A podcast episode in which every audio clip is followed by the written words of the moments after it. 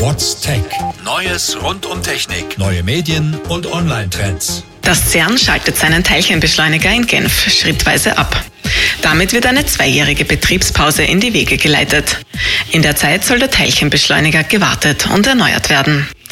Die vorhandene Energie wird schrittweise in gefahrlose Wärme umgewandelt. Und bevor der Beschleuniger endgültig abgeschaltet wird, testen die Physikerinnen noch die vorhandenen Magnete. Danach kann das CERN erst im Frühjahr 2021 mit neuen Experimenten beginnen. China baut sein eigenes Satellitennavigationssystem weiter aus. Zwischen 8 und 9 Milliarden Euro investiert das Land in Beidou, so der Name des Navigationssystems. Damit will China unabhängiger werden. Konkret geht es dabei um GPS-Dienste, die von Amerika aus gesteuert werden. Angesichts drohender Handelssanktionen möchte China sich nicht darauf verlassen müssen. Zudem soll das Land zum Weltmarktführer bei der Navigation werden. Das alternative Satellitennavigationssystem soll bis 2020 weltweit einsatzbereit sein. Amazon ist erstmals das wertvollste Unternehmen der Welt. Der Online-Händler kann ein Plus von 4,7 Prozent verzeichnen. Damit erreicht Amazon einen Höchstwert von 758 Milliarden Euro. Das liegt unter anderem daran, dass US-Präsident Donald Trump die angedrohten Strafzölle für Importe aus China wieder verworfen hat. Amazon übertrifft mit diesem Wert seine beiden größten Konkurrenten Microsoft und Apple. Allerdings sind derzeit alle drei Unternehmen weit entfernt von einem Rekord. Den hat Apple im Sommer 2018 gebrochen, mit einem Wert von mehr als 876 Milliarden Euro. Das Raumfahrtunternehmen SpaceX hat eine Rakete dreimal hintereinander verwendet. Damit ist SpaceX eine Weltpremiere gelungen. Das Unternehmen bemüht sich um eine nachhaltige und damit günstigere Nutzung der Raketen.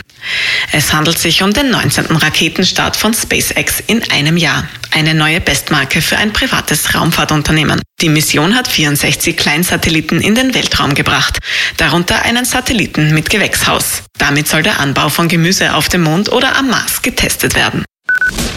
Die Sonde Osiris-Rex hat den Asteroiden Bennu nach Plan erreicht.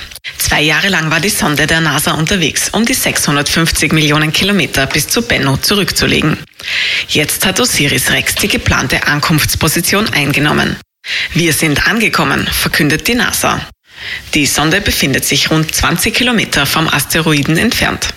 Von dort aus soll sie in den kommenden Jahren den Gesteinsbrocken untersuchen und analysieren. Bis zum Jahr 2023 soll sie auch eine Probe entnehmen und in einer Kapsel zurück zur Erde schicken. Erstmals hat eine Frau mit transplantierter Gebärmutter ein Kind bekommen. Die Mutter hat den Uterus einer Verstorbenen eingesetzt bekommen. Das ist eine weltweite Premiere. Denn bisher war eine Schwangerschaft mit einer transplantierten Gebärmutter nur dann möglich, wenn diese von einer noch lebenden Organspenderin entnommen wurde. Die Frau und ihr Kind leben in Brasilien und sind wohlauf. Das Kind ist bereits ein Jahr alt. Der Erfolg der Transplantation ist aber erst jetzt offiziell bekannt geworden. Eine chinesische Sonde soll auf der Rückseite des Mondes landen. Der Start ist für den 7. Dezember geplant. Damit will China die erste Nation sein, die die bisher unbekannte Rückseite des Erdtrabanten erkundet. Die größte Herausforderung dabei ist die Kommunikation des Kontrollzentrums mit der Sonde, die sich im Funkschatten zur Erde befindet. Wenn alles nach Plan verläuft, soll dann ein Roboterfahrzeug die Mondoberfläche erkunden. Mit an Bord ist auch Saatgut. Damit soll geprüft werden, ob der Gemüseanbau am Mond grundsätzlich möglich ist. In Krems hat jetzt das Zentrum für Gerontologie und Gesundheitsforschung eröffnet. Es handelt sich dabei um das österreichweit erste Kompetenzzentrum in diesem Bereich. Der Schwerpunkt der interdisziplinär ausgerichteten Forschung liegt auf der optimalen Gesundheitsversorgung von Menschen über 60. Dazu soll unter anderem eine Datenbasis zur Gesundheit der Niederösterreicherinnen und Niederösterreicher geschaffen werden. Kuba schaltet den Zugang zum mobilen Internet dauerhaft frei. Seit Donnerstag können die Menschen Internetpakete kaufen und dann das mobile Internet nutzen. Schrittweise werden noch die Handys freigeschaltet.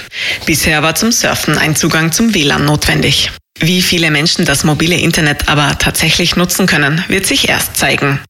Schließlich ist das Angebot für kubanische Verhältnisse sehr teuer. Astronominnen haben einen riesigen Gasplaneten mit Heliumatmosphäre entdeckt. Es handelt sich dabei um den Exoplaneten HAT P11b. Er ist ungefähr so groß wie Neptun, aber deutlich wärmer mit Temperaturen um die 550 Grad Celsius. In seiner Atmosphäre befindet sich viel Helium, das von sehr starken Luftströmungen bewegt wird. Das Edelgas bildet regelrecht eine Wolke rund um den Exoplaneten. Der Nachweis von Helium in der Atmosphäre von Exoplaneten ist sehr schwierig. Den Wissenschaftlern ist das mit Hilfe des Hubble Weltraumteleskops und eines weiteren Spezialteleskops gelungen. What's Tech? News rund um Technik. Radio Technikum.